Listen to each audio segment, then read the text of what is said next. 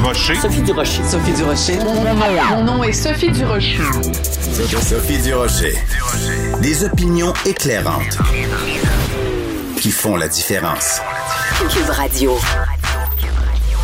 Bonjour tout le monde, bon lundi. J'espère que en fin de semaine vous avez pu euh, profiter de la vie, même s'il faisait extrêmement froid. Écoutez, euh, je vais peut-être jeter un froid justement dans votre conversation en vous disant euh, ce que je pense des mesures qui vont peut-être être établies à partir du 31 janvier. On apprend entre les lignes là dans dans la presse entre autres ce matin. on en a entendu parler aussi dans une entrevue de Philippe Vincent Foisy avec le directeur de la santé publique Monsieur Boileau vendredi dernier donc, euh, les mesures euh, risquent d'être assouplies à partir du 31 janvier, c'est ce qu'on croit comprendre. Euh, moi, j'ai évidemment pas de problème avec ça, sauf quand je vois que les lieux de culte vont pouvoir théoriquement ouvrir à partir du 31 janvier, mais que les salles de spectacle, elles, vont rester fermées. Donc, on va pouvoir aller prier mais on pourra pas aller euh, chanter euh, euh, avec des, des, musiciens sur scène. On pourra pas aller au théâtre, on pourra pas aller au cinéma, mais on va pouvoir aller voir des histoires inventées dans le cadre d'un temple, dans le cadre d'un lieu de culte. Ben, je suis désolée, mais moi, ma religion, c'est drôle, hein? Ma religion, moi, c'est d'aller au théâtre. Ben, on me permet pas d'exprimer mes croyances. Ma religion, moi, c'est d'aller au cinéma. Je voue un culte au cinéma, au septième art. Ben, je pourrais pas y aller. Mais les gens qui croient en Jésus, en Allah, en Yahvé, en Krishna ou en Vishnu, eux, ils vont pouvoir aller dans les lieux de culte. Je trouve que c'est un deux poids, deux mesures qui est absolument inacceptable. Et ce sera mon bain voyant d'aujourd'hui. De la culture aux affaires publiques. Vous écoutez Sophie Durocher. Cube Radio. On sait que le monde de la restauration est vraiment euh, frappé de plein fouet par la pandémie et il y a un cri du cœur d'un restaurateur qui a fait le tour des médias sociaux euh, en fin de semaine. C'est devenu euh, viral, comme on dit. Donc un restaurateur qui a lancé ce cri du cœur, c'est Pablo Rojas. Il est propriétaire du restaurant Provision 418 et de la boucherie Provision ici à Montréal. Il est au bout de la ligne. Monsieur Rojas, bonjour. Bonjour. Sur euh, Instagram, vous avez publié euh, en français et en anglais un cri du cœur euh, où vous dites, écoutez, ça fait maintenant deux ans. pendant ces deux années-là, il y a 13 mois où on a été fermé. C'est absolument imbuvable. Et vous dites qu'il y a des gens dans votre entourage, vos employés, des gens dans le milieu qui ont pensé au suicide. C'est vraiment donc très grave ce que vous décrivez. Pourquoi vous avez choisi de lancer ce cri du cœur en fin de semaine? Mais je crois que avant tout, c'est en, bon, je suis pas le premier à être euh, fort sur les, réseaux sociaux, mais il faut quand il faut euh, se faire entendre et se faire écouter euh, par rapport à la situation qui dure et perdure depuis euh, presque 13 mois. Puis dans, dans, tout ça, je pense que, comme j'ai dit à d'autres journalistes, l'important, c'est surtout que là, on se rend pas compte que la santé mentale des gens, de mes employés, de mes collègues, de mes amis, est en train, en train d'en prendre une claque qui est quand même aussi comprenable après fermé, ouvert, ouvert, fermé, ouvert. Il y a quand même des gens aussi qui sont un c'est peut-être des, des, jobs un peu plus précaires, qui font peut-être un peu moins d'argent aussi, qui ont travaillé six mois dans deux ans. Euh, ça fait pas des gros revenus.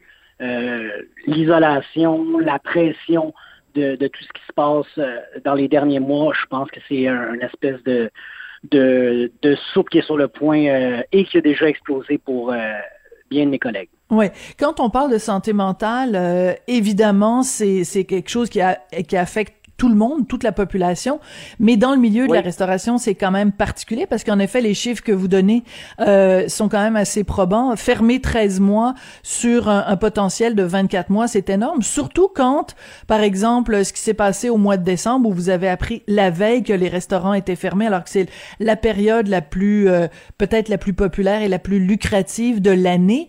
Est-ce que c'est... Euh, aussi ça, c'est le, manque d'écoute du gouvernement, le manque de bienveillance du gouvernement qui vous rentre dedans? Ben c'est surtout ça, puis surtout le manque de direction. Je veux dire, tu sais, euh, surtout en, cuisine, on est habitué, euh, euh on est habitué d'avoir des, listes de mise en place, on est habitué d'avoir un plan d'attaque. Pareil comme tous mes, confrères restaurateurs, on est quand même des gens qui sont organisés. Donc, nous, ce qu'on demande, c'est pas de lever les mesures demain. Ce qu'on demande, c'est juste d'avoir un plan d'action pour être capable de s'organiser ouvrir, faire l'ouverture d'un restaurant, ça n'arrive pas du jour au lendemain. Ça prend quand même quelques jours de, préparation. Puis nous faire fermer 24 heures à l'avance le 31, comme, comme vous avez dit, oui, c'est une période lucrative, mais c'est surtout la réalité de la restauration à Montréal, surtout sans le tourisme et ainsi de suite. C'est qu'on a besoin de Noël, on a besoin de jour de l'an pour remplir les coffres, pour passer au travers de l'hiver, qui cette année est encore plus dur que les autres euh, hivers qu'on a connus euh, dans les années précédentes. Oui, alors dans les journaux euh, ce matin, euh, on laisse entendre que la santé publique euh, recommanderait une ouverture, une réouverture des salles à manger le 31 janvier. possiblement, donc, ce serait deux bulles familiales. Est-ce que vous l'avez appris, vous, en ouvrant votre journal ce matin, ou ça se parle dans le ben, milieu de la restauration? Ben, c'est certain que ça se parle dans le milieu de la restauration, mais je veux dire, on est, comment comme tout le monde, on est à on est là à attendre pour avoir plus d'infos. Donc, euh, je veux dire, la date qui a été lancée du 31, euh, oui, ça m'est venu euh, dans les dans les dernières heures là, comme étant une date qui, qui se précise un peu plus. Mais ce que je comprends de ce que vous nous dites, Monsieur Rojas, c'est que même si on disait, mettons, même si en effet aujourd'hui il, y il y avait une conférence de presse pour dire oui, c'est le 31 janvier, ça ne suffit pas. Vous, ce que vous voulez, c'est pouvoir planifier à plus long terme pour avoir une idée euh, plus précise de là où vous vous en allez. Parce que même si on dit que vous ouvrez le 31 janvier euh, ça nous dit pas ce qui va se passer au mois de mai au mois de juin puis quel... donc c'est c'est un peu cette imprévisibilité là qui qui, vous cause problème. Oui parce qu'on peut pas planifier. Donc si on me dit écoutez vous allez être ouvert pour un mois puis après on va voir mais au moins il y a des gens qui peuvent prendre la décision un soit d'ouvrir soit de pas ouvrir. Euh, parce que là, toutes les fois qu'on ouvre, qu'on ferme, surtout là, mettons qu'on avait des économies, là, c'est qu'à toutes les fois, c'est pour ça qu'on a un peu, euh, j'ai appelé le, le, post all-in, parce qu'à toutes les fois, c'est qu'on met tous nos jetons, on se ferme les yeux, puis on, se dit, bon, ben, on espère que cette fois-ci, euh, les choses vont bien se passer, puis qu'on va pas se faire refermer. Puis à toutes les fois qu'on se fait refermer, ben, on prend les, les, les, jetons qui sont sur la table, puis très souvent, il, en, en reste plus beaucoup, là. surtout après la troisième fois, après euh, deux ans et plus de, de pandémie. Puis je veux dire, oui, on est tous dans le même bateau dans cette situation-là. Mais aussi, la vraie chose qu'il faut pas oublier, je crois qu'il est important, c'est le, côté humain qui se passe de ça. C'est pas juste c'est pas juste des, euh, des, restaurants qui vont fermer, mais c'est des employés qui sont découragés.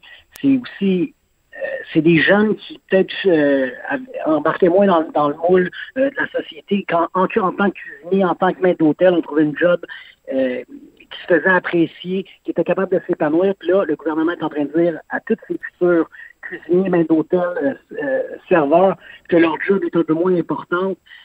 J'ai, moi, honnêtement, j'ai de la misère à, j'ai de la misère à concevoir que c'est le message euh, en temps de crise qu'un gouvernement nous fasse sentir comme une, une classe de, de, de, citoyens un peu moins importante que le reste. Quoi. Ça, c'est, c'est là-dedans, c'est, c'est pas le côté monétaire nécessairement. Si on va s'en sortir, on, est ingénieux, on, on, a la santé quand même, on va y arriver à faire autre chose. C'est là qu'on se rend mais l'espèce de retomber de la poussière de, de, de, tout ce qui se passe, moi, c'est ça qui me fait peur. Comme j'ai dit auparavant, c'est des plongeurs qui sont avec moi depuis 8 ans, 10 ans. Euh, tu sais, plongeur, c'est pas une, euh, une job euh, ben, ben euh, glamorous, si c'est mon anglicisme. Mais ces gars-là, ils ont trouvé des, des, des places qui se font apprécier, qui font partie d'une équipe. Ils sont, hmm. Très souvent, c'est des immigrants qui parlent pas français, qui parlent pas anglais moi, j'ai de la misère avec ça. Tu sais, M. Legault, c'est pas lui qui a rempli des demandes, des demandes de chômage pour ses plongeurs parce qu'il parle pas français ni anglais. C'est pas lui qui a prêté de l'argent à ses plongeurs pour payer leur loyer parce que, parce que c'est le chômage, il arrive pas. Très souvent, c'est des, des, du monde qui ont un salaire qui rentre à la maison. Là, là, ça commence à, tu sais, je veux dire, là, c'est la vie des gens. C'est plus juste, c'est plus juste la business. Puis ça, hmm. je suis pas d'accord, c'est pour ça que je me suis levé, parce qu'il faut que quelque chose se fasse. Mais aussi, c'est, c'est peut-être pas de notre faute, mais peut-être que ça va nous donner une leçon qu'il faut qu'on se rassemble en tant que restaurateur pour éviter qu'on soit euh, mis, euh, qu'on ait le, fusil sur la tente de, cette façon-là. Même chose quand j'ai dénoncé la SAQ. Euh, je dire qu'il nous a quand même bloqué de faire de l'argent. Tu sais, nous autres, trois semaines avant le temps des fêtes, on n'a pas eu de commande d'alcool. On n'a pas pu faire d'argent. Ils ont quand même pris notre, notre euh, nos fonds nos cartes de crédit pour les pour les précommandes. On a fermé. Ils nous ont envoyé nos commandes une fois qu'on avait plus besoin. Je pense pas que, que mes demandes sont sont, sont si euh, si exagérées que ça, là, de juste avoir une réponse claire pour qu'on puisse s'organiser puis continuer à, avancer. Oui, ça c'est un point très important, euh, juste pour bien clarifier là. Donc, euh, vous dites euh, évidemment comme la, la, la, SAQ à un moment donné, il y a eu un problème d'approvisionnement, donc vous arriviez pas à recevoir de l'alcool au moment où vous en aviez besoin. Exactement. quand vous avez fermé, c'est là que vous avez reçu l'alcool alors que les restaurants étaient fermés. Donc c'est complètement débile, là. Oui, puis surtout que la SAQ a quand même une politique très serrée de pas vouloir reprendre les produits parce que sinon c'est mes importateurs, mes amis aussi qui sont importateurs de vin qui se font taper sur les doigts. Donc, ils n'en prennent aucune responsabilité dans tout ça. Puis je, je comprends que, les employés de la SAQ veulent des meilleurs moyens de pression, puis je suis bien d'accord avec ça. Il n'y a aucun problème. Mais c'est qu'encore une fois, on est pris en otage, puis là, ça suffit. Parce que nous aussi, on a des droits, puis nous aussi, on veut des meilleures conditions. Tu sais, puis euh, oui, le, gouvernement a, donné des fonds d'urgence, mais ça, c'est tout l'argent qu'il faut qu'on remet. Puis à un moment donné, je veux dire, on, on, va plus voir la fin, là. Puis surtout que la vérité, c'est une fois que la pandémie est sous contrôle, les choses vont pas reprendre comme c'était avant. Je veux dire, le, coût des, euh, des, biens coûte de plus en plus cher. Ça, réduit notre marge de profit encore plus. Nos employés ont besoin de faire plus d'argent parce qu'ils n'y arrivent plus. Puis en plus, beaucoup d'employés n'ont pas travaillé pendant presque 12 mois, 13 mois dans les deux dernières années. ces gens-là, c'est pas comme quand ils vont retourner au travail qui vont faire des salaires de 200 000 par année pour couvrir leur perte financière des deux dernières années. c'est ça la vérité un peu. On est comme on est comme pris, euh, on est comme un, chien dans un jeté, on ne sait pas trop de quel côté aller. Puis on a besoin de réponse du gouvernement. Je veux dire, il faut que quelqu'un prenne le temps de, s'asseoir avec nous pour nous dire euh, parce que aussi qu'est-ce qui va se passer c'est que toutes les petites PME vont fermer. Montréal a été sur la map pour sa ben restauration, pour sa gastronomie. Euh, on va se retrouver sans, rien enlever aux grosses chaînes, on va se retrouver avec des Saint-Hubert et des cages au sport. c'est juste ça qui va rester parce que tout le monde va avoir abandonné. Puis je pense que ça, ça va. c'est quelque chose qui qu'on s'est battu, que les, gens avant moi, euh, que ce soit des, des, normales appris, se sont battus pour rendre Montréal ce que c'est. Ben là, on est en train de leur dire que les, euh, les 20-30 années de travail de Normand, que finalement, c'était pas si important que ça parce hmm. qu'on est une, une seconde classe de, de, de travailleurs ou d'ouvriers, peu importe comment vous voulez l'appeler. Oui, c'est très très important. Puis on sent dans votre dans votre expression la même passion que vous avez mis dans votre dans votre texte sur les médias sociaux. Euh, il y a plein de chefs hein, qui vous ont appuyé. Je pense à Martin Junot, je pense à Diane Salomon. Euh, il, y a, y, a, plein de gens. Bon, Sébastien Benoît qui anime une émission. Mais enfin bref, il y a beaucoup de gens dans le milieu, au pied de cochon aussi, euh, euh qui vous a appuyé avec des des des, des bravos. Est-ce que vous pensez que ce que vous avez écrit en fin de semaine que ça va créer un mouvement ou que les les restaurateurs vont se mettre ensemble pour mettre pression sur le gouvernement, que ce soit pour une date de réouverture, mais aussi pour un plan à plus long terme, pour un plan d'aide psychologique peut-être, pour un plan d'aide financier qui tienne mieux en compte euh, les, la réalité que vous vivez? Ben, je l'espère, puis comme je disais auparavant, je pense que ça va être à nous aussi de, oui, on, a fait l'appel, mais ça va être à nous aussi de s'organiser, euh, que ce soit avec euh, les gens que vous allez nommer, qui sont tous des, des, amis quand même proches qu'on a et que j'ai, ça va être à nous de faire quelque chose, de, faire une espèce de coalition ensemble pour pouvoir justement passer au travers de qu'est-ce qu'on est en train de vivre, parce que sinon les répercussions vont être euh, vont être énormes sur euh, sur notre milieu et surtout sur, les gens. Je pense avant tout, là c'est vraiment les gens qu'il faut qu'on se concentre, parce que c'est eux qui vont, comme je dis, c'est eux qui sont vraiment en train d'écoper plus que, que, le côté business dans l'histoire. Oui.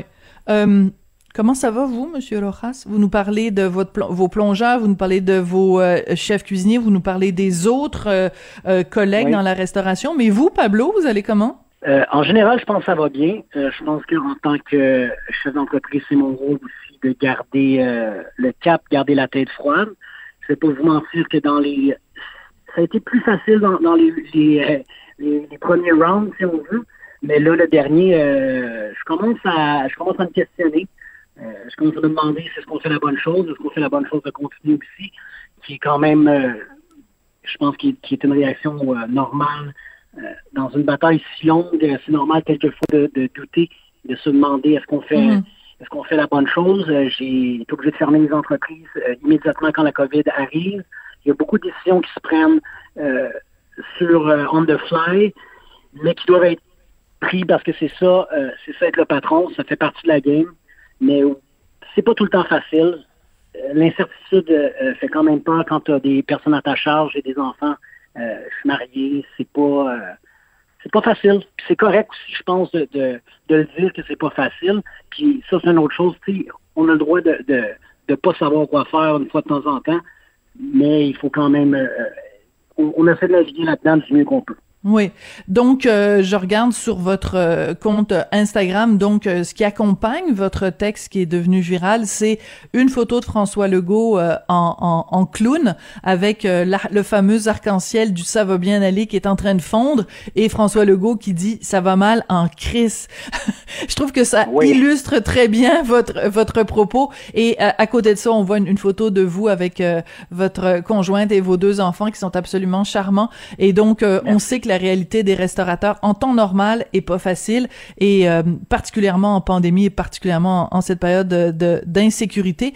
Puis je suis d'accord avec vous, Monsieur Rojas, on n'a pas envie de se retrouver dans un monde où moi j'adore manger du Saint-Hubert, là j'ai pas de problème avec ça, mais je veux pas que euh, quand je décide d'aller au restaurant, le seul endroit où je peux aller ce soit un Saint-Hubert parce que tous les restaurants qu'on aime auront fermé parce que la situation économique aurait été trop difficile. Donc il faut vraiment faire attention. Puis euh, la gastronomie fait partie de notre culture, c'est ça qui nous définit, c'est ça qui nous différencie, c'est ça qui nous nourrit dans tous les sens du terme. Donc, euh, c'est très important. Donc, merci pour votre euh, cri du cœur. Je rappelle que vous êtes propriétaire euh, du restaurant Provision 418 et de la boucherie Provision. Donc, je, je rappelle quand même, la boucherie est ouverte mais le restaurant est fermé, voilà. Et, euh, et par contre, le petit Italien, vous faites de, de, de la du de, la nourriture pour emporter. Pour emporter. Puis aussi juste une dernière chose, à, oui. Euh, si je peux me permettre, à tous les numéros euh, de nombre de, de, personnes dans la restauration sont euh, énumérés. Je pense qu'on oublie aussi beaucoup de petits fournisseurs qui travaillent avec nous. C'est vrai. tu sais, je pense à, à